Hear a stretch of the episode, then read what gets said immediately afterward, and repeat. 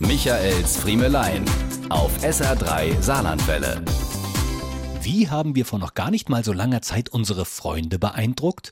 Mit unseren neuen Kaminöfen. Wenn der Herbst Einzug hielt, sprachen wir eine Einladung aus. Jetzt kommen wir uns demnächst aber mal Besuche und dann machen wir schön der Ofen an.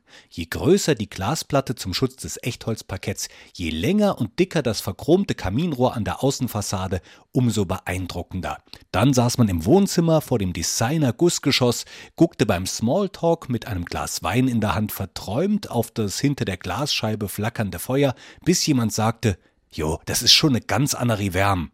Und alle wussten, die können sich's leisten. Und heute? Wie machen wir heute einen auf dicke Hose? Als am Wochenende die Temperaturen zum ersten Mal unter 10 Grad gesunken sind, haben wir uns Besuch eingeladen.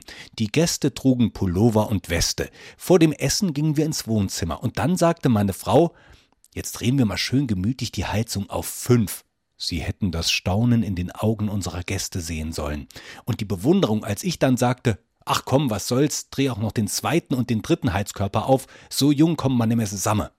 Nachdem die Westen ausgezogen und die Ärmel hochgekrempelt waren, legten wir nach. Meine Frau trug Körbchen mit Flütt und zwei Butterdosen auf. In jeder Dose ein komplettes Päckchen Butter. Nicht vom Discounter, sondern aus dem echten Supermarkt. Unsere Freunde fragten, was es denn zu feiern gäbe, und wir entgegneten in einem möglichst belanglosen Tonfall das Leben.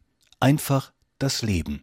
Beim Abschied lagen wir uns in den Armen. Sie sagte was von äh, beim nächsten Mal kommen ihr aber mal zu uns, dann machen wir so richtig schön hell im Haus.